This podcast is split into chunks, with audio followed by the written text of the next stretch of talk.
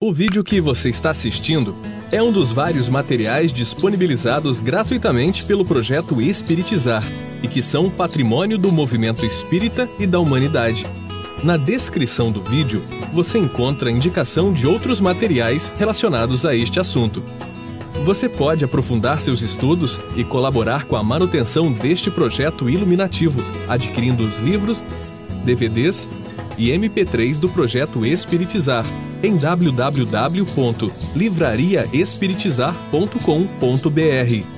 Encontre mais materiais como este e fique por dentro da agenda de palestras e seminários transmitidos ao vivo em www.espiritizar.org.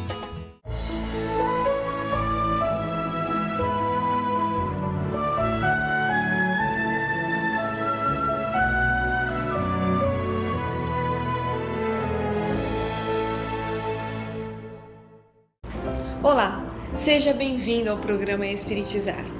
Concluiremos na videoaula de hoje a primeira série sobre mediunidade com Jesus e veremos a última etapa para sermos médiums aprendizes de Jesus.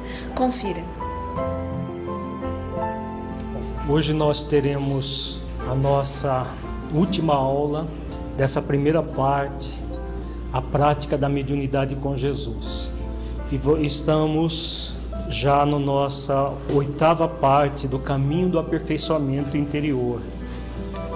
Estamos estudando o texto que está no Evangelho de Mateus, capítulo 11, versículos 28, 29 e 30.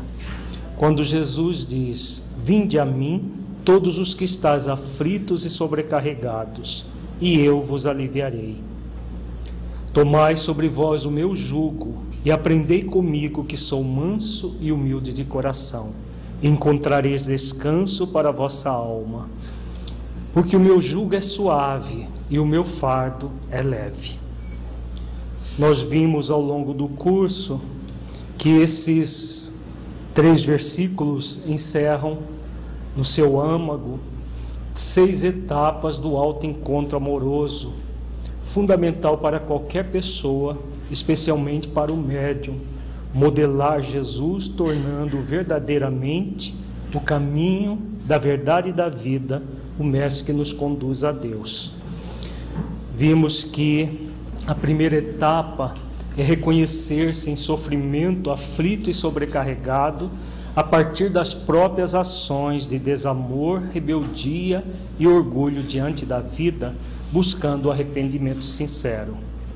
A segunda etapa, após o reconhecimento da própria incúria pelo arrependimento sincero, ir ao encontro do amor incondicional que Jesus representa, com o objetivo de conseguir alívio ao sofrimento, para que possa se tornar um aprendiz do Mestre. A terceira etapa, tomar a lei de amor, justiça e caridade como diretriz de vida para poder aprender. Na quarta etapa, tornar-se efetivamente um aprendiz do Mestre, amoroso, brando e humilde de coração. A quinta etapa, encontrar a serenidade e a harmonia geradas pela condição de ser um aprendiz. E na sexta e última etapa, que nós vamos nos demorar no estudo dela na noite de hoje, é tornar a própria vida suave e a evolução por meio do aprendizado um fardo leve de ser carregado. Jesus conclui no versículo 30 esse essa recomendação que ele começa dizendo, é, nos convidando para ir até ele, dizendo que o meu jugo é suave e o meu fardo é leve. Então, qual o significado do jugo suave do fardo leve. Que fardo é esse? Que jugo é esse? Qual lei divina que representa o jugo de Jesus? A lei de amor, justiça e caridade. Quando nós praticamos, fazemos esforços para, para praticar a lei de amor, justiça e caridade, o que acontece com as nossas vidas quando nós fazemos esforços para é, refletir sobre essa lei nas nossas vidas, a partir dessa reflexão, senti-la no coração para amar essa lei e gradualmente vivenciar essa lei. O que acontece conosco? Nós somos aprendizes da vida. E aí o que acontece conosco, como aprendizes da vida? O fardo, que é a vida num planeta de expiações e provas, ela se torna o que? Leve. Né? Então, o fardo é exatamente o exercício do aprendizado que o aprendiz num planeta de expiações e provas tem para realizar o bem. Mas ao praticar, ao fazer esforço para praticar a lei de amor, justiça e caridade, esse fardo será sempre leve. Então é, é exatamente isso que é a, a proposta da sexta etapa tornar a própria vida suave e a evolução por meio do aprendizado um fardo leve de ser carregado. É um fardo porque para nós, como aprendizes ainda incipientes, o, o próprio processo de aprendizado é um fardo. Agora é um fardo leve de ser carregado. Quando nós não tomamos a lei de amor, justiça e caridade como como diretriz de nossas vidas, o que acontece? O jugo fica de, ele se torna de suave, ele se torna perverso. E o fardo de leve se torna profundamente pesado. Então Jesus conclui os versículos estudados diz, dizendo: Porque meu jugo é suave e o meu fardo é leve. Que reflexões podemos tirar dessas palavras de Jesus que nos dizem que a sua diretriz de vida é suave e o fardo a ser carregado nas ações para segui-lo é leve? Nós acabamos adiantando as reflexões. Todo o trabalho de ser um aprendiz de Jesus deverá ter essas características de suavidade e leveza, pois é fruto da autoconsciência daquele que aprendeu que ao negligenciar as questões espirituais da vida, gera sofrimentos e aflições para si mesmo. Tanto não querer aprender é nocivo, quanto querer ser perfeito sem passar pelo aperfeiçoamento gera uma sobrecarga diante da vida. Então, nós, nós vimos também ao longo do curso que nós temos três alternativas nessa questão da vida. Negligenciar o aprendizado é uma opção. Exigir uma perfeição de nós mesmos sem ter passado pelo caminho do aperfeiçoamento é outra opção, que é o movimento da autoexigência. E sermos aprendizes da vida. O aprendiz da vida faz, reconhece a sua incipiência enquanto aprendiz, mas faz esforços para aprender sempre em todas as suas experiências. Então, nas experiências que vai tendo, ele vai aprender tanto com os seus acertos quanto com os seus erros. Nas várias experiências, adquirindo as, as suas conquistas, tanto êxito quanto aprendizado. Então, esse é o convite da vida.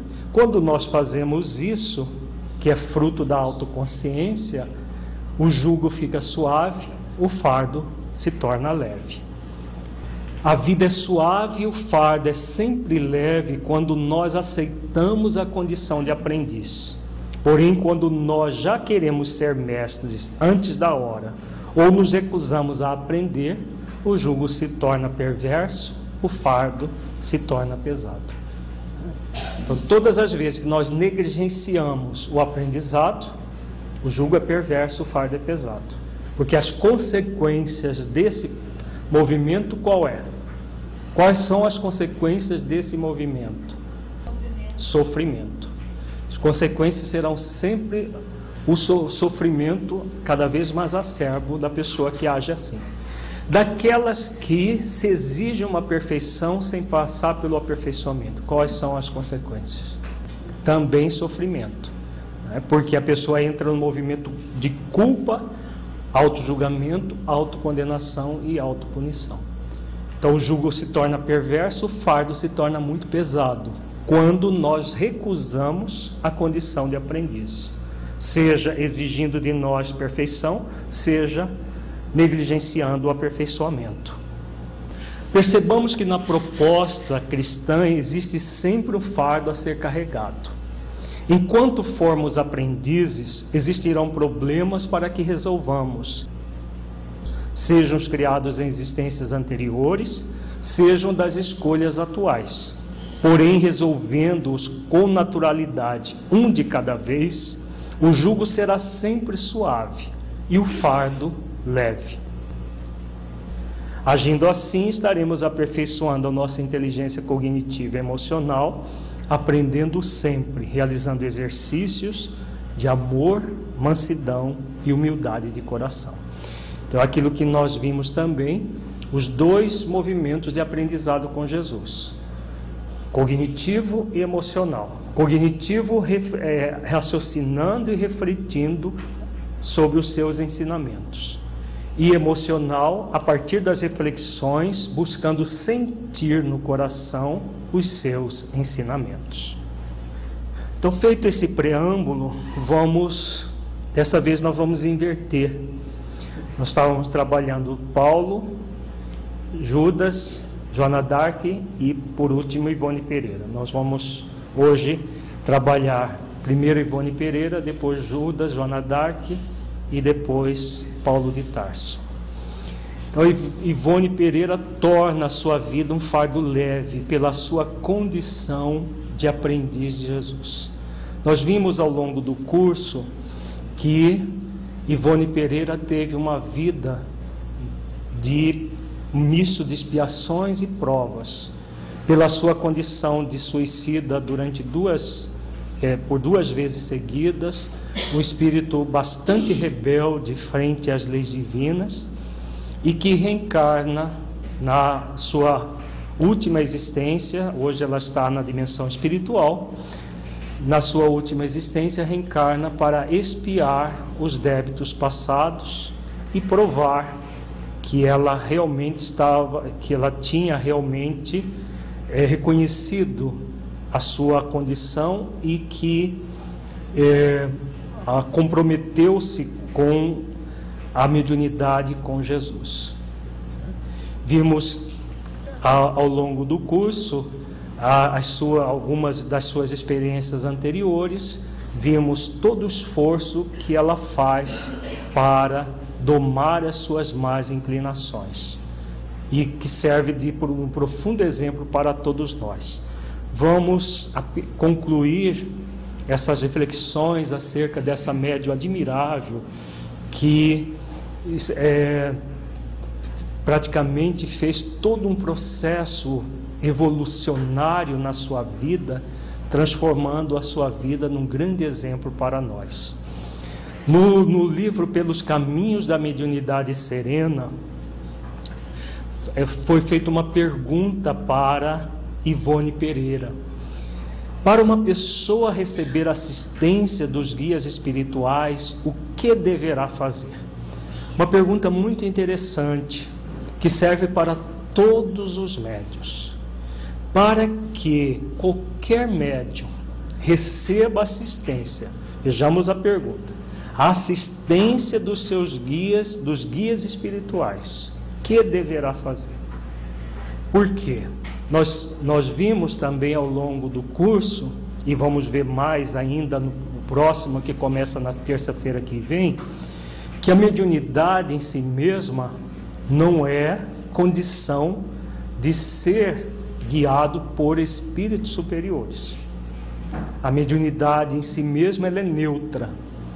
Nós vamos ser guiados, orientados por espíritos superiores a partir de uma condição. É exatamente essa pergunta que fazem a Ivone Pereira.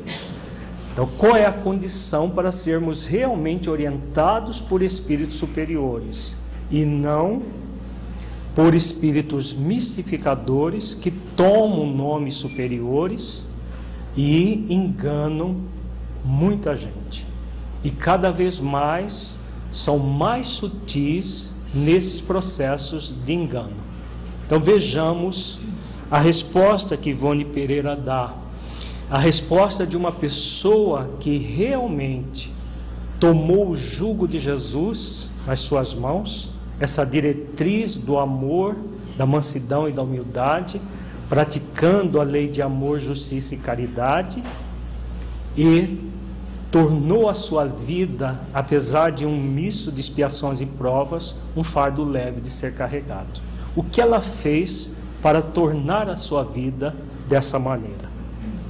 Vejamos a resposta dela. Nós temos de fazer uma evocação. Leva-se em conta também a dedicação à doutrina e aos conselhos doutrinários que recebemos do alto.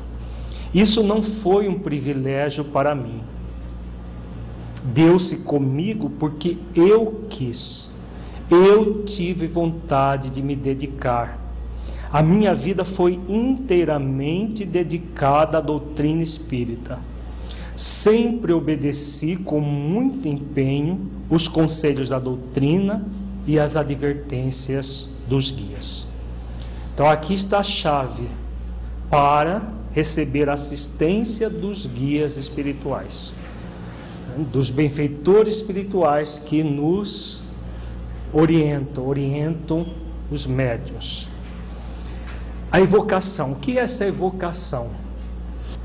Colocar-se como aprendiz da vida e nós já vimos isso também. Sinceridade de propósitos. A sinceridade de propósitos e o médio realmente dócil que se coloca como aprendiz da vida, vai evocar a presença dos benfeitores espirituais, dos espíritos superiores. É essa condição, não é chamar simplesmente e, e fazer exatamente o contrário disso. Aí ela diz: leva-se em conta a dedicação à doutrina. Então, a sinceridade de propósitos tem a ver com isso, a dedicação à doutrina, aos conselhos doutrinários que recebemos do alto. Porque os espíritos superiores, o que eles querem dos médios? Que eles se auto-aprimorem, que eles evoluam. Primeiramente, são os médios que devem evoluir, não aqueles que os médios servem. A, a, o que os médios servem é consequência da evolução dos médios. Então, os conselhos doutrinários que os, bem, os espíritos superiores dão através dos médios é para quem, em primeiro lugar? Para os próprios médios. E aí que, que Ivone fala.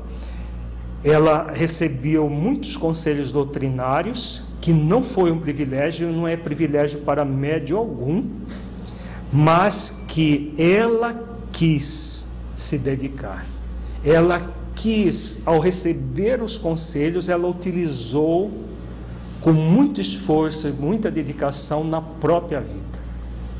E ao utilizar com essa vontade de, de se dedicar, a utilizar de todos os conselhos dos espíritos, principalmente no caso da Ivone Pereira, Dr. Bezerra de Menezes, o espírito Charles, que foram os dois grandes tutelares dela durante toda a sua existência, e, vários outros também, Bittencourt Sampaio, em, menor escala, mas principalmente o Dr. Bezerra de Menezes e o espírito Charles, que tinha sido pai dela na, na, na última existência que ela se suicidou, que não foi romanceada. Então, a, ela teve vontade de se dedicar e se dedicou. A minha vida foi inteiramente dedicada à doutrina espírita. Sempre obedeci com muito empenho os conselhos da doutrina e as advertências dos guias. Então, isso que garantiu para Ivone Pereira ser a médium que ela foi. Sair daquela condição que nós estudamos ao longo desse curso e se tornar, fazer com que a vida dela de expiações e provas se tornasse uma missão. Ela fez isso. Ela não foi uma médium missionária que nasceu com a missão porque já era um espírito evoluído. Ela fez da própria vida uma missão porque, como ela diz aqui, porque eu quis, eu tive vontade de me dedicar. Muitos, ao observar a vida de Ivone Pereira, se interrogam: ah, mas quem sou eu para ser igual a Ivone Pereira? É, eu não tenho mínima capacidade. Como não? Como que nós não temos capacidade para fazer o que Ivone Pereira fez? Porque ela não era um espírito redimido, muito pelo contrário, nós vimos as condições de onde ela saiu. Agora, o que, o que diferencia Ivone Pereira de muitos médios? O que diferencia esse esforço de vontade? O esforço da vontade, o esforço continuado, paciente, perseverante em função da renovação. Tá? Excelente pergunta da Alba. Por que, que muitos médiums, em vez de praticar essa docilidade, essa obediência, como Ivone Pereira praticou durante a vida toda, em vez disso se rebela e atribui as próprias dificuldades que tem, às vezes até a mediunidade, mesmo sabendo teoricamente que a mediunidade é neutra e que nós vamos receber os frutos de acordo com a forma como nós nos conduzimos. Então, por que que acontece isso? Exatamente pelo contrário daquilo que Ivone Pereira fez. Então, ela se deu a oportunidade de renovação pelo amor pela mansidão e pela humildade, fazendo exercícios. Porque ela não saiu da condição que ela terminou a última existência para como ela terminou a penúltima existência, melhor dizendo, para como ela terminou a última, num átimo de segundo. Foi uma vida inteira de dedicação. Agora, quantas pessoas querem se dedicar dessa maneira? A questão é essa. Nós queremos, nós achamos bonito, achamos interessante, mas não queremos fazer o mesmo esforço que a outra pessoa fez. Nós queremos os frutos de uma vida assim, mas não queremos fazer os esforços para cultivar a árvore, para produzir os frutos assim. A árvore cheia de frutos é admirável, mas alguém plantou essa árvore. Alguém plantou a semente. Então nós queremos, nós admiramos os frutos dos outros. E esquecemos muitas vezes que nós temos a semente. Só que nós guardamos a semente na gaveta. E uma semente na gaveta, ela é inútil, mas também não dá trabalho. Né? Então a mediunidade é uma semente que pode gerar frutos como que gerou para Ivone. Frutos deliciosos, frutos de muita felicidade que hoje ela goza no mundo espiritual com todo o direito. E porque ela construiu isso ao longo da sua vida. Como ela diz aqui, porque eu quis, eu tive vontade de me dedicar. Todos nós somos convidados a fazer o mesmo. Querer, não querer da boca para fora, mas o querer da boca para dentro para nos dedicar incondicionalmente à doutrina espírita, porque ela é uma verdadeira bênção para todos nós, um convite da vida para que nós nos renovemos definitivamente. Vejamos um outro texto no livro de Recordação da Mediunidade, na introdução. Ivone também fala, já próximo do término da sua, do, do seu é, mediunato, um pouco antes da sua desencarnação. Ela diz: as fontes vitais, que são o veículo da mediunidade, fluido vital, fluido nervoso, fluido magnético, já se esgotam em nossa organização física.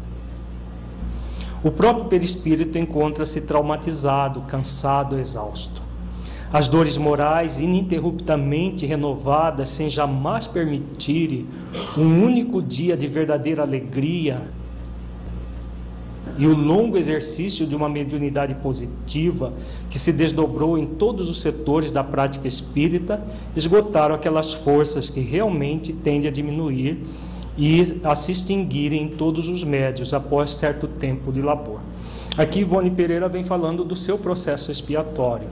Não quer dizer que ela não tenha tido alegrias, mas era uma alegria mesclada a uma dor que ela sentia pelo fato de ter sido suicida. Só esse fato já faz com que o espírito nunca sinta na existência posterior uma alegria total. Não é possível. Isso está no próprio livro que ela psicografou, Memórias de um Suicida. Ele sempre vai ter esse espinho na carne, que é a deserção da vida do passado. Então nunca vai sentir na existência uma alegria total. Mas ela diz no outro texto que nós, nós estudamos que as alegrias que ela teve na, na existência última foi exatamente dada pela mediunidade. Depois ela faz uma, é, uma reflexão e termina com esse texto com uma prece. Se assim for, consoante fomos advertida pelos nossos maiores espirituais e nós mesmos o sentimos, estaremos tranquila. Certo de que nosso dever nos campos espíritas foi cumprido, embora por entre espinhos e lutas. E encerrando nossa tarefa mediúnica literária na presente jornada, cremos que podemos orar ao Criador dizendo. Então nós vamos concluir essa essa reflexão acerca da vida de Ivone Pereira com essa oração que ela faz, que é muito bonita e que todos os médios devem refletir sobre essa oração que ela faz. Se todos os médios puderem, ao findar a sua, a sua atividade mediúnica, puderem fazer essa oração com esses mesmos termos, com certeza estarão muito felizes. Ela diz: Obrigada, meu Deus, pela bênção da mediunidade que me concedeste como ensejo para a reabilitação do meu espírito culpado. A chama imaculada que do alto me mandaste, com a revelação dos pontos da tua doutrina, a mim confiados, para desenvolver e aplicar, eu te devolvo no fim da tarefa cumprida, pura e imaculada conforme a recebi. Amei-a e respeitei-a sempre. Não adulterei com ideias pessoais, porque me renovei com ela a fim de servir. Então vejamos é, algumas palavras-chave dessa primeira parte da oração. A mediunidade como uma bênção que me concedesse com ensejo para a reabilitação do espírito culpado depois ela diz: a doutrina a mim confiados, os pontos da tua doutrina a mim confiados para desenvolver e aplicar. Então, cabe a nós desenvolvermos os estudos, reflexões sobre a doutrina para senti-la, amá-la no coração, no coração e poder praticá-la. E ela diz: No fim da tarefa cumprida, devolvo pura e imaculada conforme a recebi. Por quê? Porque ela amou-a, respeitou-a e não adulterou com ideias pessoais. O que nós temos visto ao, no, no movimento espírita de hoje, muitos médios adulterando pontos doutrinários com ideias pessoais. Espíritos mistificadores servindo-se desses mesmos médios para adulterarem pontos da doutrina com ideias pessoais. Ideias muitas vezes absurdas, outras vezes mais sutis, não tão absurdas, mas que trazem sofismas, trazem verdades, e as pessoas é, se conduzindo, tanto médios quanto espíritos, e muitas pessoas seguindo essas falácias, essas ilusões. Agora, por que que Ivone Pereira não adulterou a doutrina com ideias pessoais? Porque me renovei com ela a fim de servi-la. Então, essa é a grande condição. Renovarmos-nos com a doutrina? Com os postulados da doutrina, com os ensinamentos dos espíritos superiores que passam pelos médios, pelos pelos atendimentos dos espíritos sofredores que servem de exemplos para que o médium reflita se eu não desenvolver a doutrina em mim, eu poderia estar nesta condição no mundo da dimensão espiritual, precisando de ajuda como essa pessoa está precisando de ajuda nesse momento. Então, em qualquer situação, seja no atendimento aos espíritos superiores, seja no atendimento dos espíritos ainda em sofrimento, o médium é convidado a se renovar com tudo aquilo que ele é instrumento para servir melhor a doutrina, servir melhor o movimento espírita que deve levar a doutrina espírita avante. Então, a Zeila faz um comentário interessante que em todas as, as falas da Ivone Pereira, nós observamos a humildade, a obediência, a resignação, todo um, um movimento na direção da vida. Se nós observarmos a vida, a vida de Ruth Carolina, de Berta de Salmerville, de, de, da Andrea em Dramas da Bretanha, nós vamos ver exatamente o contrário disso. Muita rebeldia, muito orgulho, muita indisciplina, muita desobediência. Já na, no, no livro Nas Voragens do Pecado, quando ela está na personalidade de Ruth Carolina, o seu irmão, que, era o, o, que foi o atual guia da, da, da última existência, Charles, desencarnado, ele desdobrava, a, desdobrava do corpo e dava orientações para ela, que ela não seguia. Então, por que, que João, é, é, Ivone Pereira consegue tudo isso? Porque e como ela diz no texto anterior, porque eu quis. Ela quis humildar o seu orgulho, ela quis amansar a sua rebeldia, ela quis colocar o amor sobre o desamor, se tornando verdadeiramente uma aprendiz de Jesus e realizando esforços na direção do bem. Né? Então ela saiu de uma situação de profunda rebeldia frente à vida para essa, essa situação de profunda obediência aos guias espirituais, depois de muito errar e sofrer no mundo espiritual. Todos nós somos convidados a fazer o mesmo. É um convite da vida. A vida nunca nos impõe nada, nos convida sempre. O, o grande problema é que nós, muitas vezes, queremos os frutos da vida sem fazer esforços. É aquela lei do nenhum esforço que muita gente quer criar. E reclama que não consegue, que não dá conta, que não... mas na realidade não quer fazer os esforços para conseguir isso. Porque Ivone Pereira, ela saiu realmente de uma profunda rebeldia, de um profundo orgulho, para a mansidão e a humildade por esforço durante uma existência de mais de 80 anos todos somos convidados a fazer o mesmo. Ela conclui a sua oração dizendo: Não a conspurquei dela me servindo para incentivo às próprias paixões, nem negligenciei no seu cultivo para benefício do próximo, porque todos os meus recursos pessoais utilizei na sua aplicação. Perdoa, no entanto, Senhor, se melhor não pude cumprir o dever sagrado de servi-la, transmitindo aos homens e aos espíritos menos esclarecidos do que eu o bem que ela própria me concedeu. Então aqui ela conclui, né? Ela, por que, que ela não conspurcou a doutrina? Porque ela utilizou de todos os recursos pessoais na sua aplicação, da aplicação da doutrina na própria vida, sem servir-se dela, mas utilizando da mediunidade e da doutrina para servir o próximo a partir do, da própria aplicação do seu próprio aperfeiçoamento.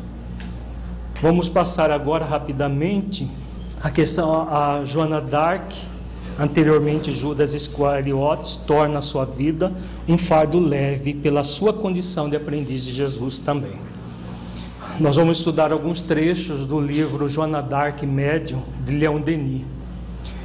Leon Denis diz que o que sobretudo caracteriza a Joana é a confiança. Confiança no êxito, confiança em suas vozes, confiança em Deus. No momento da luta, nas horas indecisas da batalha, incute-a em todos os que a seu lado combatem. A fé que tem na vitória tão grande que constitui um dos elementos essenciais do definitivo triunfo. Então aqui nós vemos a mesma confiança que Ivone Pereira tinha, também é, Joana Dark tinha nas vozes, nos espíritos que a direcionavam num processo de profunda obediência aos guias espirituais. Sua vida inteira se nos apresenta impregnada dessa confiança, seja na prisão, seja na presença dos juízes. Ela acredita sempre na libertação final, afirma-o continuadamente com segurança. As vozes lhe disseram que seria libertada por uma grande vitória. Nessas palavras havia apenas uma figura de linguagem, tratava-se realmente do martírio. Então era a grande vitória de Judas Iscariotes sobre si mesmo. Ele que foi o algoz de Jesus, o instrumento para, ser, para fazer o que fizera Jesus, reencarna e nesta existência tem essa grande vitória com, é, consigo mesmo. Vejamos agora um trecho do, do Martírio de Joana d'Arc, do próprio livro de, de Leon Denis. Impressiona cruciantemente a ideia do suplício de fogo. Pensa nas chamas que se alteiam, na morte que se aproxima lentamente, na prolongada agonia de um ser vivo a sentir as mordeduras ardentes que lhe devoram as carnes. Tal gênero de morte era destinado aos piores criminosos e, no entanto, vai sofrê-la Joana, a Virgem inocente, Joana, a libertadora de um povo. Isto põe a nu a baixeza de seus inimigos, daqueles que ela tantas vezes vencera. Em lugar de lhe render a coragem ao gênio, as homenagens que os soldados civilizados dispensam aos adversários que a má sorte lhes faz cair nas mãos, os ingleses reservam para Joana, depois dos mais atrozes maus tratos, ignominioso fim. Seu corpo será consumido e suas cinzas lançadas ao Sena. Não lhe permitirão repousar num túmulo, onde os que a amaram possam ir chorar, depositar flores, praticar o tocante culto da saudade fazem-na entrar na carreta sinistra e a tétrica procissão se encaminha para o local do suplício. Oitocentos soldados ingleses a escoltam. Imensa multidão consternada se comprime para vê-la passar. O cortejo desemboca na rua Equier, na praça do Vieux Marché, onde se erguem três palanques. Os prelados e oficiais tomam lugar em dois deles. O cardeal de Winchester, revestido da púrpura romana, ocupa seu trono. Lá estão também o bispo de Beauvais e de Bolonha, todos os juízes e os capitães ingleses. Entre os palanques avulta fogueira, de aterradora altura. É um monte de lenha dominando toda a praça. Querem que o suplício seja longo, a fim de que a Virgem vencida pela dor grite implorando graça, renegue a sua missão e de suas vozes. Leem o libelo acusatório, composto de 70 artigos, nos quais se acumulou tudo quanto o ódio mais venenoso pode imaginar para desnaturar os fatos, iludir a opinião e fazer da vítima um objeto de horror. Joana se ajoelha, Nesse solene momento, em presença da morte que se avizinha, sua alma se desprende das sombras terrenas e entrevê os esplendores eternos. Muito interessante quando a, é, a pessoa, no caso, vai passar por um martírio, muitas vezes, até antes do, do próprio martírio, ela já começa a antever as visões espirituais. Foi o que aconteceu com Joana Dark, aconteceu com Joana de Cusa, que nós estudamos também o caso dela aqui. e com Paulo de Tarso nós vamos ver daqui a pouco. Ora em voz alta, profere uma prece extensa e fervorosa. Perdoa a todos, a seus inimigos, a seus algozes. Num sublime arroubo do pensamento e do coração, reúne dois povos, enlaça dois reinos. As inflexões de sua voz emocionam vivamente a multidão. De dez mil peitos ofegantes rebentam os soluços. Os próprios juízes, tigres de feições humanas, Calchon, Winchester, todos choram.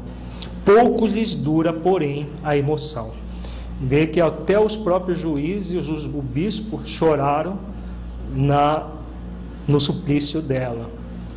O cardeal faz um aceno e Joana é amarrada por fios de ferro ao poste fatal. Passam-lhe a volta do pescoço pesada golilha. Ela então se dirige a, a Isambar de Lapierre e diz: Eu vos peço e de buscar-me a cruz da igreja mais próxima. Quero tê-la erguida bem de frente de meus olhos, até o último instante. Quando lhe apresento a cruz, cobre-a de beijos e de pranto. Aqui a gente vê né, a, a, no psiquismo de Joana d'Arc está Judas, que observa a crucificação, que ele foi instrumento de longe e logo depois vem a suicidar-se. E nesse instante final, ela pede o crucifixo para, é, nesse movimento de veneração a Jesus, se entregar totalmente. No momento em que vai morrer de uma morte horrível, abandonada por todos, quer ter diante de si a imagem desse outro supliciado, que lá nos confins do Oriente no cume de um monte, deu a vida em holocausto à verdade. Naqueles minutos graves, a heroína revê toda a sua vida, curta, mas brilhante. Evoca a lembrança dos entes que ama, recorda os dias serenos da sua infância em Doremi. Não tendo nenhum deles diante da vista, concretizou na imagem do Cristo crucificado suas lembranças, suas ternuras. Dirigiu-lhe a Deus que assim dizia a vida, nos extremos anseios de seu coração despedaçado. Os carrascos põem fogo a lenha e turbilhões de fumaça se novelam no ar. A chama cresce, corre, serpeia por entre as pilhas de madeira. O bispo de Beauvoir acerca-se acerca da fogueira e grita-lhe: Abjura, ao que Joana, já envolvida num círculo de fogo, responde: Bispo, morro por vossa causa, apelo do vosso julgamento para Deus. As labaredas rubras ardentes sobem mais e lambe-lhe o corpo virginal. Suas roupas fumegam, ei-la que se torce nas ataduras de ferro. Alguns minutos depois, em voz estridente, lança a multidão silenciosa, aterrorizada, estas retumbantes palavras. Sim, minhas vozes vinham do alto, minhas vozes não me enganaram. Minhas revelações eram de Deus. Tudo o que fiz, filo por ordem de Deus. Suas vestes incendiadas se tornam uma das centelhas da imensa pira e com um grito sufocado supremo apelo da Marte de Juão ao Marte do, do Gólgata, Jesus.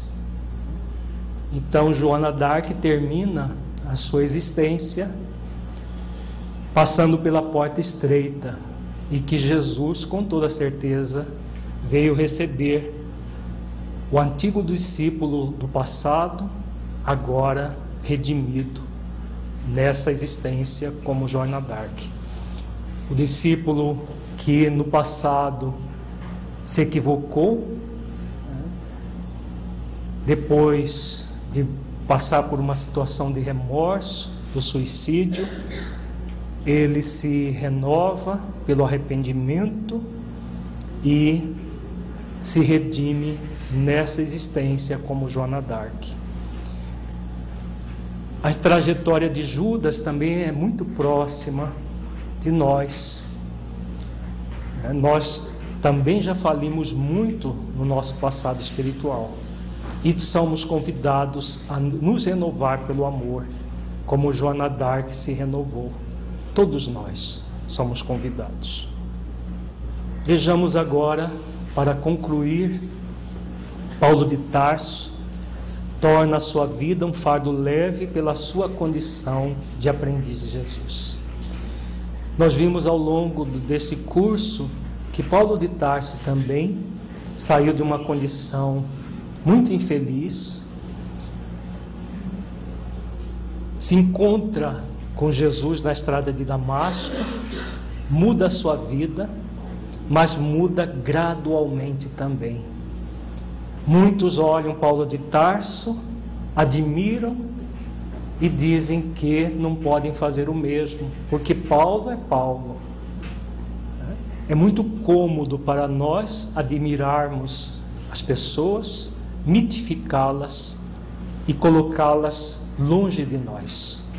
O difícil é fazermos esforços para trazer a vida deles para os nossos corações, refletirmos e nos esforçarmos, porque nós queremos ser melhores, nós queremos realmente nos transformar. Então, Paulo de Tarso é outro grande exemplo também muito próximo de nós, não está distante. Nós vimos o Paulo muito humano, titubeando, caindo em, desânimo, caindo em prostração, em dificuldades várias ao longo desse curso. E sempre se renovou, sempre se renovou em Jesus, porque ele tomou a, o jugo de Jesus nas suas mãos e se tornou realmente um aprendiz do Cristo. Nós vamos ver dois trechos do livro Paulo Estevão que afiança essa questão do, do fardo leve que Paulo tornou a sua vida. Uma é numa passagem muito bonita do livro Paulo Estevão, em que ele é preso pela primeira vez e é levado para Roma nas despedidas no porto de Cesareia, o que acontece com ele ali. E outra, logo após a sua desencarnação, a, a mando de Nero, que o manda decapitar. O trecho está em Paulo Estevo, na segunda parte, capítulo 7. Nós vamos ver um pequeno trecho antes dessa passagem do Porto de Cesareia, uma conversa dele com João Evangelista. Em toda parte, lutas sem tréguas, alegrias e dores, angústias e amarguras do mundo, que não chegavam a lhe arrefecer as esperanças nas promessas de Jesus. De um lado eram os israelitas rigorosos, inimigos ferrenhos e declarados do Salvador do outro, os cristãos indecisos, vacilantes entre as conveniências pessoais e as falsas interpretações. O missionário tarsense, no entanto, conhecendo que o discípulo sincero terá de experimentar as sensações da porta estreita todos os dias, nunca se deixou empolgar pelo desânimo, renovando a cada hora o propósito de tudo suportar, agir, fazer e edificar pelo Evangelho, inteiramente entregue a Jesus Cristo. Então, aqui nós temos algumas características que Paulo fez esforços durante a existência inteira, sabendo que o caminho em direção a Jesus é um caminho estreito que conduz a uma porta estreita. Todos os dias ele se renovava nessa condição para tudo suportar, agir, fazer e edificar pelo Evangelho, inteiramente entregue a Jesus Cristo. Todos nós, médiums, somos convidados a fazer o mesmo. Nasci para uma luta sem tréguas, que deverá prevalecer até o fim dos meus dias. Antes de encontrar as luzes do Evangelho, errei criminosamente, embora com sincero desejo de servir a Deus. Fracassei muito cedo na esperança de um lar. Tornei-me odiado de todos, até que o Senhor se compadecesse de minha situação miserável, chamando-me às portas de Damasco. Então estabeleceu-se um abismo entre minha alma e o passado. Abandonado pelos amigos da infância, tive de procurar o deserto e recomeçar a vida. Da tribuna do Sinédrio, regressei ao tear pesado e rústico. Quando voltei a Jerusalém, o judaísmo considerou-me doente e mentiroso. Em Tarso, experimentei o abandono dos parentes mais caros. Em seguida, recomecei em Antioquia a tarefa que me conduzia ao serviço de Deus. Desde então trabalhei sem descanso, porque muitos séculos de serviço não dariam para pagar quanto devo ao cristianismo. E saí às pregações. Peregrinei por diversas cidades, visitei centenas de aldeias, mas de nenhum lugar me retirei sem luta áspera. Sempre saí pela porta do cárcere, pelo apedrejamento, pelo golpe dos açoites. Nas viagens por mar já experimentei o naufrágio mais de uma vez. Nem mesmo no bojo estreito de uma embarcação tenho podido evitar a luta. Mas Jesus me tem ensinado a sabedoria da paz interior em perfeita comunhão do seu amor. Essas palavras eram ditas em tom de humildade tão sincera que o filho de Zebedeu não conseguia esconder sua admiração. És feliz, Paulo, disse ele convicto, porque entendeste o programa de Jesus a teu respeito. Não te dou a recordação dos martírios sofridos, porque o Mestre foi compelido a retirar-se do mundo pelos tormentos da cruz. Regozijemo-nos com as prisões e sofrimentos. Se o Cristo partiu sangrando em feridas tão dolorosas, não temos o direito de acompanhá-lo sem cicatrizes. O apóstolo de gentios prestou enorme atenção a essas palavras consoladoras e murmurou: É verdade. Agora vamos ver a, a passagem que Paulo está sendo levado para Roma no porto de Cesareia. Está na segunda parte do livro Paulo Estevão, capítulo 8. O tecelão de Tarso, apoiado ao braço de Lucas, reviu placidamente a tela clara e barulhenta das ruas, afagando a esperança de uma vida mais alta em que os homens pudessem gozar fraternidade em nome do Senhor Jesus. Seu coração mergulhava em doces reflexões e preces ardentes, quando foi surpreendido com a compacta multidão que se premia e agitava na extensa praça à beira-mar. Filas de velhos, de jovens e crianças aglomeraram-se junto dele, a poucos metros da praia. À frente, Tiago, alquebrado e velhinho, vindo de Jerusalém com grande sacrifício, por trazer-lhe o ósculo fraternal. O ardente defensor da gentilidade não conseguiu dominar a emoção. Bandos de crianças atiraram-lhe flores. O filho de Alfeu, reconhecendo a nobreza daquele espírito heróico, tomou-lhe a destra e beijou-a com efusão. Ali estava com todos os cristãos de Jerusalém, em condições de fazer a viagem. Ali estavam confrades de Jope, de Lida, de Antipatres, de todos os quadrantes provinciais. As crianças da gentilidade uniam-se aos pequeninos judeus, que saudavam carinhosamente o apóstolo prisioneiro. Velhos aleijados aproximavam-se respeitosos e exclamavam: Não deverias partir. Mulheres humildes agradeciam os benefícios recebidos de suas mãos. Doentes curados comentavam a colônia de trabalho que ele sugerira e ajudara a fundar na igreja de Jerusalém e proclamavam sua gratidão em altas vozes. Os gentios convertidos ao evangelho beijavam-lhe as mãos, murmurando: Quem nos ensinará doravante a sermos filhos do Altíssimo?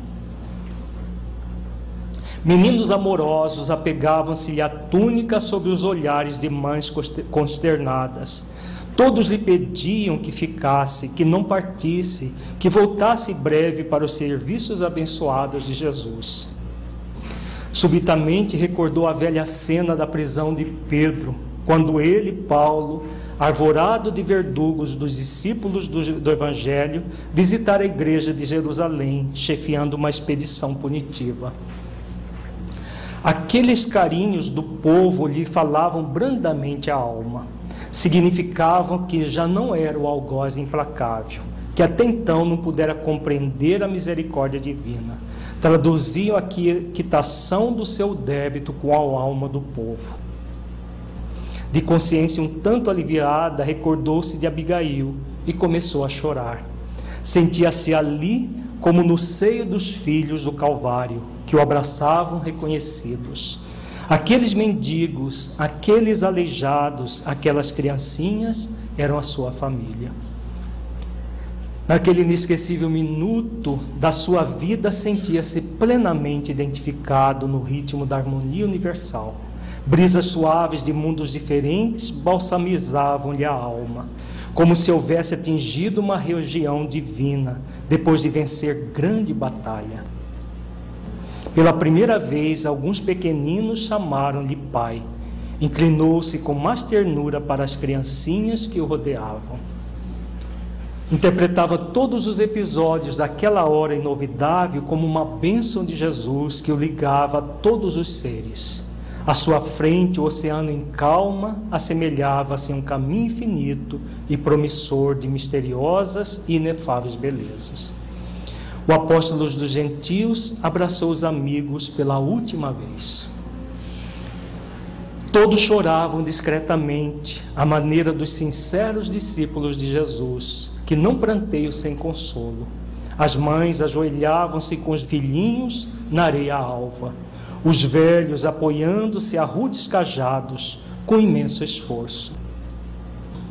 Todos os que abraçavam o campeão do Evangelho punham-se de joelhos, rogando ao Senhor que abençoasse o seu novo roteiro.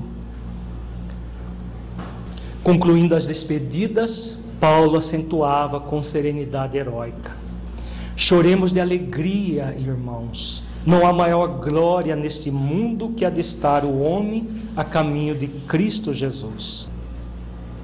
O Mestre foi ao encontro do Pai através dos martírios da cruz. Abençoemos nossa cruz de cada dia. É preciso trazermos as marcas do Senhor Jesus. Não acredito que possa voltar aqui com este alquebrado corpo de minhas lutas materiais.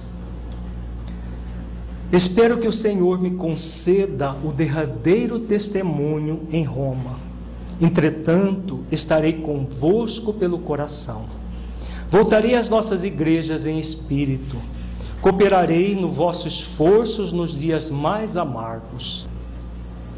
A morte não nos separará, tal como não separou o Senhor da comunidade dos discípulos. Nunca estaremos distantes uns dos outros. E por isso mesmo prometeu Jesus que estaria ao nosso lado até o fim dos séculos.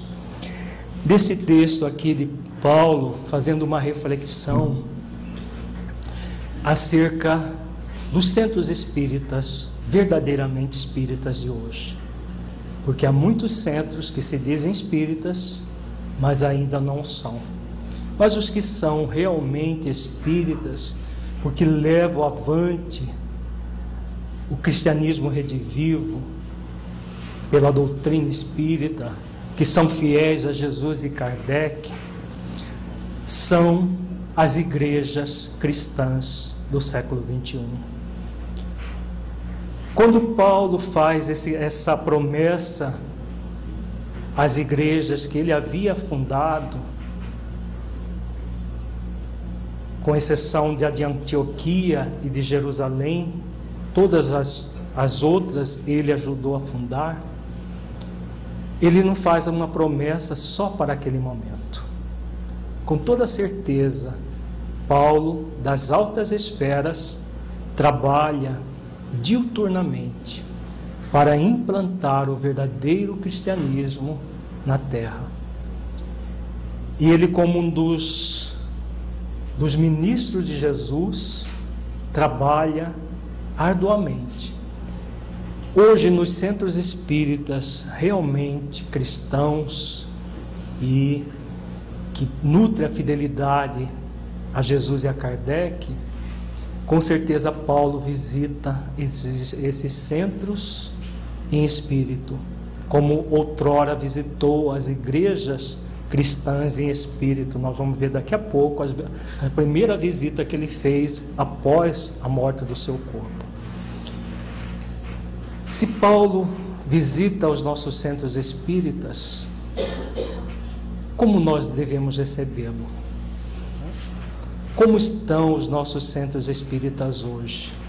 Será que nós estamos realmente sendo dignos da presença de um Paulo de Tarso? É uma pergunta para que todos nós nos façamos. Será que as nossas atividades na mediunidade têm sido realmente com Jesus? Porque com certeza Paulo estará oferecendo todo o seu carinho, todo o seu amor para os médios nessas condições e os centros espíritas que se esforçam para realizar esse caminho de fidelidade a Jesus e a Kardec. Não que os outros não mereçam sua visita, mas é porque o espírito dessa envergadura tem um tempo limitado e direciona toda a sua energia para aqueles que realmente querem servir a Jesus. Então, todos nós devemos nos perguntar: o que nós estamos fazendo do nosso centro espírita? O que nós estamos fazendo da nossa mediunidade? Será que nós estamos realmente no nosso centro espírita, com a nossa mediunidade, sendo real, reais instrumentos de Jesus? Centenas de pessoas acompanharam as manobras da largada em santificado recolhimento, regado de lágrimas e preces. Enquanto o navio se afastava lento, Paulo e os companheiros contemplavam Cesareia de olhos umedecidos. A multidão silenciosa dos que ficavam em pranto acenava e ondeava a praia que a distância aos poucos diluía. Jubiloso e reconhecido, Paulo de Tarso descansava o olhar no campo de suas lutas acerbas, meditando nos longos anos de viltas e reparações necessárias. Lucas se aproximou e, apontando à distância os amigos que continuavam genuflexos, exclamou brandamente: Poucos fatos me comoveram tanto no mundo como este. Registrarei nas minhas anotações como foste amado por quantos receberam das tuas mãos fraternais o benefício de Jesus. Aqui nesta afirmação de Lucas, né, que ele colocaria essa, essa passagem no Ato dos Apóstolos, vejamos a resposta que Paulo dá a Lucas muito profunda, muito significativa. Nada disso foi registrado no, em Atos dos Apóstolos. Nós só sabemos disso por causa do livro Paulo Estevão. Agora, por que que Paulo não permitiu que Lucas registrasse essa passagem em Atos dos Apóstolos? Vejamos a profundidade da fala dele. Paulo pareceu ponderar profundamente a advertência e acentuou: Não, Lucas, não escrevas sobre virtudes que não tenho. Se me amas, não deves expor meu nome a falsos julgamentos. Deves falar isso sim das perseguições por mim movidas aos seguidores do Santo Evangelho, do favor que o Mestre me dispensou às portas de Damasco para que os homens mais empedernidos não desesperem da salvação e aguardem a sua misericórdia no momento justo. Então aqui ele dá o testemunho.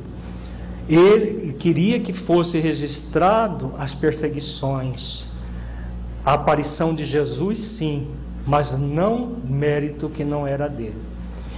Para que todos nós, ao refletirmos sobre a vida dele, pudéssemos fazer o mesmo, o esforço de renovação que ele fez.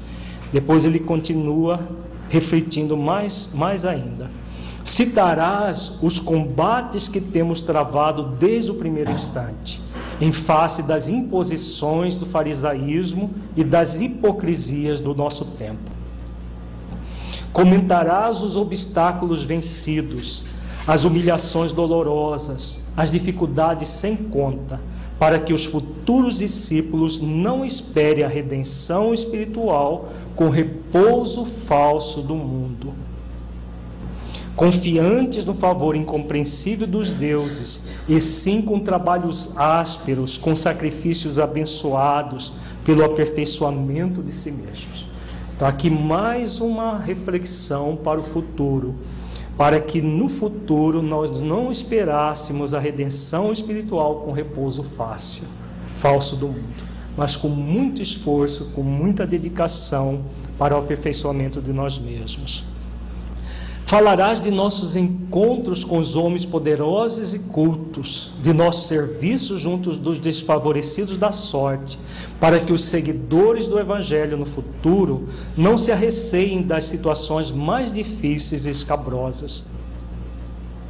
Conscientes de que os mensageiros do Mestre os assistirão, sempre que se tornem instrumentos legítimos da fraternidade e do amor ao longo dos caminhos que se desdobra a evolução da humanidade. E exatamente foi isso que Lucas registrou em Atos dos Apóstolos. Todas as tarefas que Paulo efetivou junto aos homens cultos, juntos ao povo, mostrando que realmente é o trabalho e que é, que é o caminho, o trabalho do bem é o caminho e que os benfeitores espirituais estarão sempre nos assistindo, nos auxiliando. E depois de longa pausa em que observou a atenção com que Lucas lhe acompanhou os inspirados raciocínios, prosseguiu em tom sereno e firme. Cala sempre, porém, as considerações, os favores que tenhamos recolhido na tarefa, porque esse galardão só pertence a Jesus. Foi Ele quem removeu nossas misérias angustiosas, enchendo o nosso vácuo. Foi Sua mão que nos tomou carinhosamente e nos reconduziu ao caminho santo. Então, essa fala de Paulo também é muito significativa e que todos, médios ostensivos ou não, devem utilizar na sua tarefa. Quando qualquer qualquer pessoa, seja encarnada ou desencarnada, reconhecer uma tarefa que o médium re realiza, ou qualquer trabalhador espírita do bem, nós transferirmos esse reconhecimento, esse galardão a Jesus. Porque é Jesus que eles nos veem, vem através de nós. É Jesus que deve ser enaltecido e nunca o médium nunca o trabalhador do bem. É exatamente esse autoenaltecimento que tem feito muitos médios caírem em armadilhas das sombras, na soberba, na, na vaidade, entrando por situações de fascinação muito graves, que nós vamos ver na terceira etapa do nosso curso. Então é muito importante trazer essa, esse exemplo de Paulo e sempre, qualquer agradecimento, qualquer benefício que houver um reconhecimento, é Jesus que é o detentor desse agradecimento. E nós transferimos para Ele. Sempre transferimos para Jesus. Não me contaste tuas lutas amargurosas no passado distante? Não te contei como fui perverso e ignorante em outros tempos? Assim como iluminou minhas veredas sombrias as portas de Damasco, levou-te ele à igreja de Antioquia, para que lhe ouvisses as verdades eternais. Por mais que tenhamos estudado, sentimos o abismo entre nós e a sabedoria eterna. Por mais que tenhamos trabalhado, não nos encontramos dignos daquele que nos assiste e guia desde o primeiro instante da nossa vida. Nada possuímos de nós mesmos. O Senhor enche o vácuo de nossa alma e opera o bem que não possuímos. Esses velhinhos trêmulos que nos abraçaram em lágrimas, as crianças que nos beijaram com ternura, fizeram-no ao Cristo. Então, uma pessoa com profunda consciência de si, que sabe quem é, sabe dos, da, dos seus conhecimentos, das suas capacidades e sabe a grande distância entre ele e Jesus. E que é Jesus que nos abastece sempre, nos preenche esse vácuo. Então é a ele que deve que nós devemos colocar todos os méritos que temos, porque de nós mesmos não temos mérito algum. Tiago e os companheiros não vieram de Jerusalém tão só para manifestar-nos sua fraternidade afetuosa.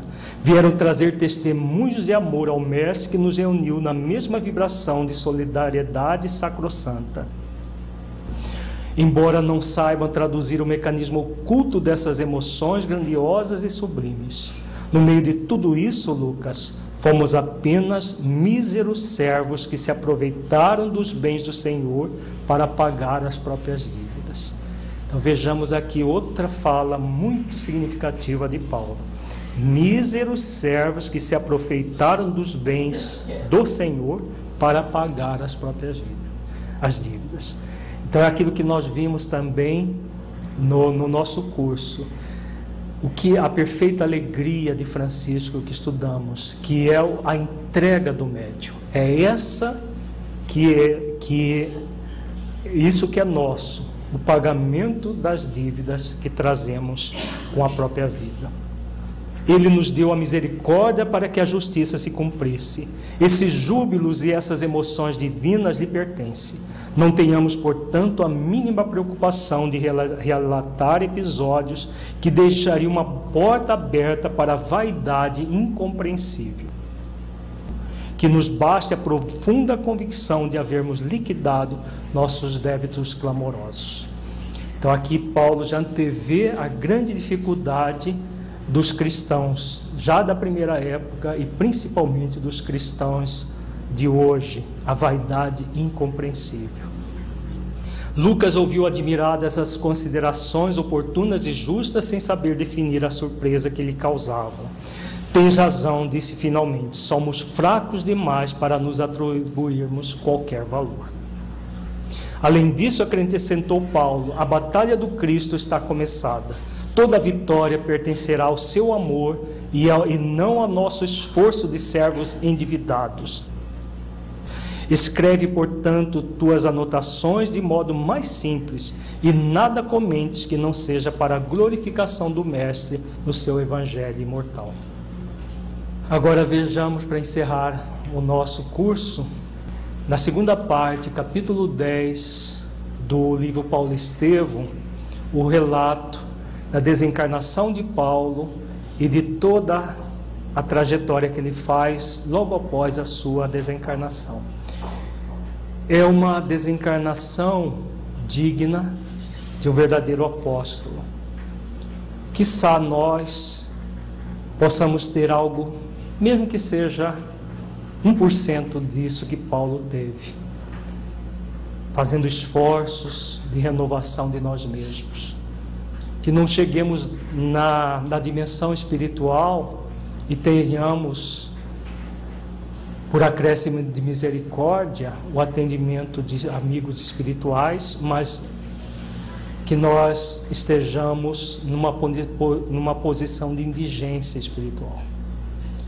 Para ter aquilo que Paulo teve após a sua desencarnação, só realmente assumindo profundamente a condição de aprendiz de Jesus, trabalhando ativamente pelo desenvolvimento da lei de amor, justiça e caridade nas nossas próprias vidas.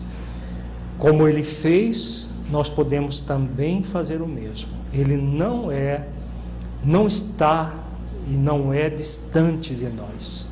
Muito pelo contrário. É um ser humano, como todos nós, que fez um esforço enorme para se transformar. Como Judas fez um esforço enorme para se transformar como Ivone Pereira fez um esforço enorme para se transformar em pessoas de bem, em pessoas melhores. Ao chegar no local indicado, o sequaz de Tigelino desembainhou a espada, mas nesse instante tremeu-lhe a mão, fixando a vítima, e falou-lhe em tom quase imperceptível. Lastimo ter sido designado para este feito, intimamente não posso deixar de lamentar-vos. Paulo de Tarso, erguendo a fronte quanto lhe era possível, respondeu sem hesitar: Não sou digno de lástima. Tende antes compaixão de vós mesmos, porquanto morro cumprindo deveres sagrados em função da vida eterna, enquanto que vós ainda não podeis fugir às obrigações grosseiras da vida transitória. Chorai por vós, sim, porque eu partirei buscando o Senhor da paz e da verdade, que dá vida ao mundo, ao passo que vós, terminada a vossa tarefa de sangue, tereis de voltar à hedionda convivência dos mandantes de crimes tenebrosos de vossa época. O algoz continuava a fitá-lo com assombro e Paulo, notando a tremura com que ele empunhava a espada, concitou resoluto. Não tremais, cumpri vosso dever até o fim. Um golpe violento fendeu-lhe a garganta, seccionando quase inteiramente a velha cabeça que se nevara aos sofrimentos do mundo. Paulo de Tarso caiu redondamente sem articular uma palavra. O corpo ao quebrado embolou-se no solo como um despojo horrendo e inútil. O sangue jorrava em golfões nas últimas contrações da agonia rápida, enquanto a expedição regressava penosamente muda dentro da luz matinal e triunfante. O valoroso discípulo do Evangelho sentia angústia das derradeiras repercussões físicas, mas aos poucos experimentava uma sensação branda de alívio reparador. Mãos carinhosas e solícitas pareciam tocá-lo de leve, como se arrancassem tão só nesse contato divino as terríveis impressões dos seus amargurosos padecimentos. Tomado de surpresa, verificou que o transportava ao local distante e pensou que amigos generosos desejavam assisti-lo em lugar mais conveniente, para que lhe não faltasse a doce consolação da morte tranquila. Depois de alguns minutos, as dores haviam desaparecido por completo. Guardando a impressão de permanecer à sombra de alguma árvore frondosa e amiga, experimentava a carícia das brisas matinais que passavam em lufadas frescas. Tentou levantar-se, abrir os olhos, identificar a paisagem. Impossível. Sentia-se fraco, qual convalescente de moléstia prolongada e gravíssima. Reuniu as energias mentais como lhe foi possível e orou, suplicando a Jesus permitisse o esclarecimento de sua alma naquela nova situação. Sobretudo a falta de visão deixava-o submerso em angustiosa expectativa. Recordou os dias de Damasco, quando a cegueira lhe invadira os olhos de pecador, ofuscados pela luz gloriosa do Mestre. Lembrou o carinho fraternal de Ananias e chorou ao influxo singul daquelas singulares reminiscências. Depois de grande esforço, conseguiu levantar-se e refletiu que o homem precisava servir a Deus, ainda que tateasse em densas trevas. Foi aí que ouviu passos de alguém que se aproximava de leve. Ocorreu-lhe subitamente o dia inesquecível em que fora visitado pelos emissários do Cristo na pensão de Judas. Quem sois? perguntou, como fizera outrora naquele lance inovidável. Irmão Paulo, começou a dizer o recém-chegado. Mas o apóstolo dos gentios, identificando aquela voz bem amada, interrompeu-lhe a palavra, bradando em júbilo inexprimível: Ananias, Ananias! E caiu de joelhos em pranto convulsivo. Sim, sou eu, disse a veneranda entidade, pousando a mão luminosa na sua fronte. Um dia Jesus mandou que te restituísse a visão para que pudesses conhecer o caminho áspero dos seus discípulos. E hoje, Paulo, concedeu-me a dita de abrir-te os olhos para a contemplação da vida eterna. Levanta-te, já venceste os últimos inimigos, alcançaste a coroa da vida, atingiste novos planos da redenção. O apóstolo levantou-se afogado em lágrimas de jubilosa gratidão, enquanto Ananias, pousando a destra nos seus olhos apagados, exclamou com carinho: Vê novamente em nome de Jesus. Desde a revelação de Damasco, dedicaste os olhos ao serviço do Cristo. Contempla agora as belezas da vida eterna, para que possamos partir ao encontro do Mestre amado. Então o devotado trabalhador do Evangelho reconheceu as maravilhas que Deus reserva aos seus cooperadores num mundo cheio de sombras. Tomado de espanto, identificou a paisagem que o rodeava. Não longe estavam as catacumbas da Via Ápia. Misteriosas forças o haviam afastado do quadro triste em que se decompunham os despojos sangrentos. Sentiu-se jovem e feliz. Compreendia agora a grandeza do corpo espiritual no ambiente estranho aos organismos da terra. Suas mãos estavam sem rugas, a epiderme sem cicatrizes. Tinha impressão de haver sorvido um misterioso elixir da juventude. Uma túnica de alvura resplandecente envolvia-o em graciosas ondulações. Mal despertava do seu deslumbramento quando alguém lhe bateu levemente no ombro. Era Gamaliel que lhe trazia um ósculo fraternal. Paulo de Tarso sentiu-se o mais distoso dos seres. Abraçando-se ao velho mestre Ananias, num só gesto de ternura, exclamava entre lágrimas: Só Jesus me poderia conceder alegria igual. Mal não acabara de o dizer, começaram a chegar velhos companheiros de lutas terrenas, amigos de outros tempos, irmãos desvelados de que lhe vinham trazer as boas-vindas ao transpor os umbrais da eternidade. Os deslumbramentos do apóstolo sucediam-se ininterruptos. Como se ficasse em Roma à sua espera, Todos os mártires das festividades da véspera chegaram cantando nas proximidades das catacumbas. Todos queriam abraçar o generoso discípulo, oscular-lhe as mãos. Nesse ínterim, dando a impressão de nascer em maravilhosas fontes do mais além, ouviu-se uma cariciosa melodia acompanhada de vozes argentinas que deviam ser angélicas. Surpreendido com a beleza da composição intraduzível na linguagem humana, Paulo via o venerando amigo de Damasco que se suplicava solícito. Este é o hino dos prisioneiros libertados. Observando-lhe a imensa comoção, Ananias perguntou: qual o seu primeiro desejo na esfera dos redimidos? Paulo de Tarso intimamente recordou Abigail e os anelos sagrados do coração, como aconteceria a qualquer ser humano, mas integrado no ministério divino que manda esquecer os caprichos mais singelos, sem trair a gratidão da misericórdia do Cristo, respondeu comovidamente: Meu primeiro desejo seria rever Jerusalém, onde pratiquei tantos males, e ali orar a Jesus para ofertar-lhe o meu agradecimento. Tão depressa disse a luminosa assembleia se punha em movimento. Assombrado com o poder da volitação, Paulo observava que as distâncias nada apresentavam agora para suas possibilidades espirituais.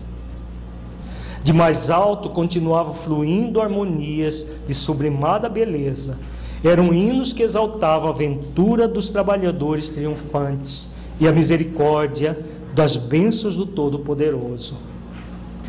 Paulo desejava imprimir a divina excursão o sabor de suas reminiscências. Para esse fim, o grupo seguiu ao longo da Via Ápia até Arícia, de onde se desviou em direção a Putzoles, em cuja igreja se deteve em preces por alguns minutos de ventura inigualável.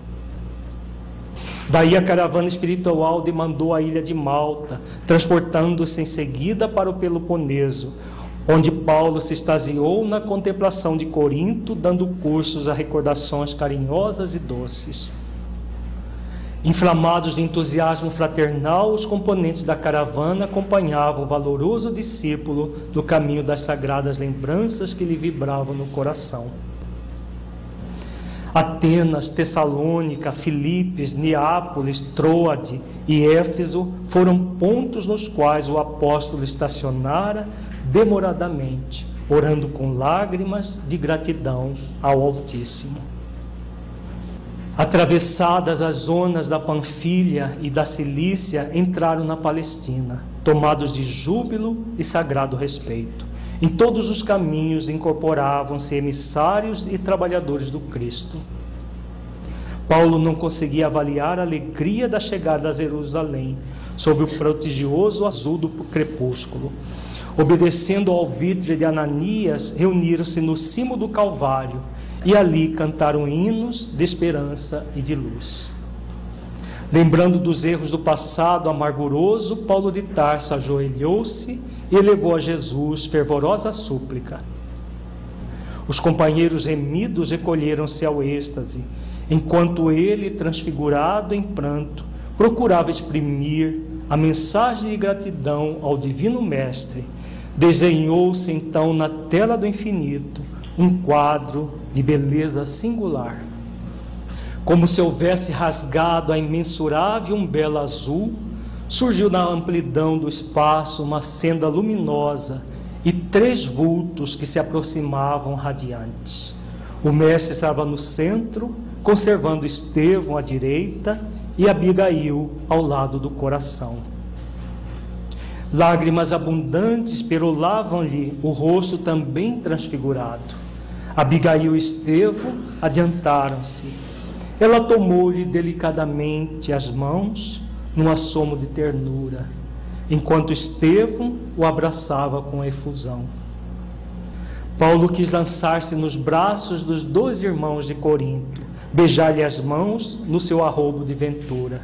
Mas com a criança dócil que tudo devesse ao mestre dedicado e bom, procurou o olhar de Jesus para sentir-lhe a aprovação. O mestre sorriu indulgente e carinhoso e falou: Sim, Paulo, sê feliz. Vem agora aos meus braços, pois é da vontade de meu Pai que os verdugos e os mártires se reúnam para sempre no meu reino. E assim, unidos, ditosos, os fiéis trabalhadores do Evangelho da Redenção seguiram as pegadas do Cristo em demanda às esferas da verdade e da luz. Que todos nós, médiums, ostensivos ou não, trabalhadores de última hora, que somos convidados a trabalhar na seara de Jesus possamos realmente valorizar essa oportunidade. Porque é uma oportunidade, como foi para Judas, Joana Dark, para Ivone Pereira, para Paulo de Tarso, uma oportunidade de redenção. Os fiéis trabalhadores do Evangelho da Redenção, seguindo as pegadas do Cristo, em demandas esferas da verdade e da luz é um convite para todos nós, sem exceção, que podemos aceitá-lo agora ou muito mais tarde. Muita paz a todos. Afro, você faz a prece? Querido Jesus, abre-se agora nessa noite, Senhor compromisso de todos nós com a cruz de nossa redenção interior. Antes, nos inclinávamos a defender as nossas próprias atrocidades, como se fôssemos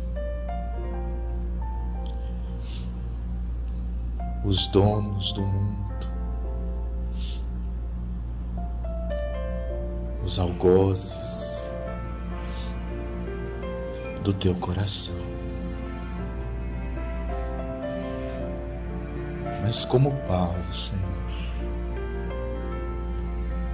o Senhor veio a Damasco de nossas dores, nos mostrou com clareza as nossas enfermidades e nos auxiliou a ajoelhar para que pudéssemos quedar o nosso orgulho e a nossa vaidade, a fim de que o trabalho do bem nos auxiliasse a sair da cegueira em que nos encontrávamos.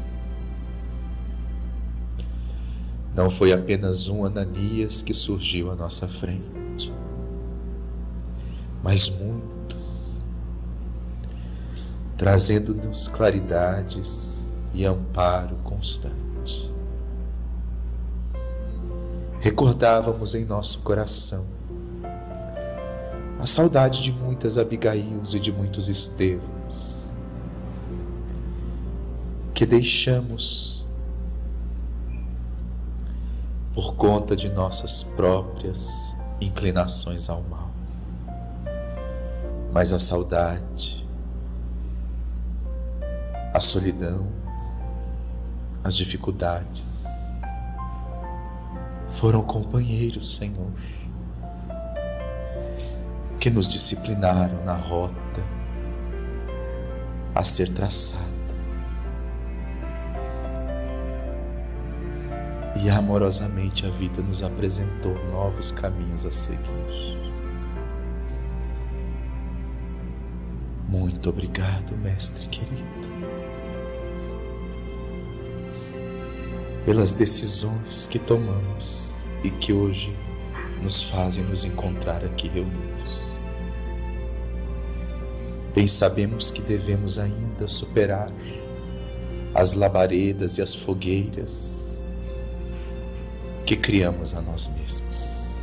Dizer do alto de nosso coração que estamos a serviço de Deus, sim, e fazer um empenho profundo de transformar as nossas más inclinações nas virtudes que tanto almejamos. Enfim, Mestre, nós te agradecemos a Judas, a Ivone, a Paulo e a tantos outros que neste primeiro momento do curso nos ensinou, mas principalmente ao Senhor que de braços abertos afagou a humanidade toda e nos ampara até hoje, nos ajudando a não nos ocuparmos mais com as nossas debilidades,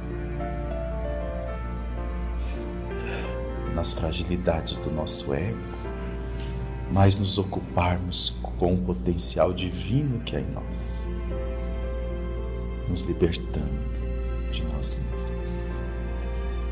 Fique conosco, Mestre, hoje, agora e sempre que assim seja. Agradecemos a sua companhia. Quer se aprofundar nos estudos da doutrina espírita? Conheça também os materiais da editora Espiritizar. Acesse www.espiritizar.org. Até o nosso próximo encontro.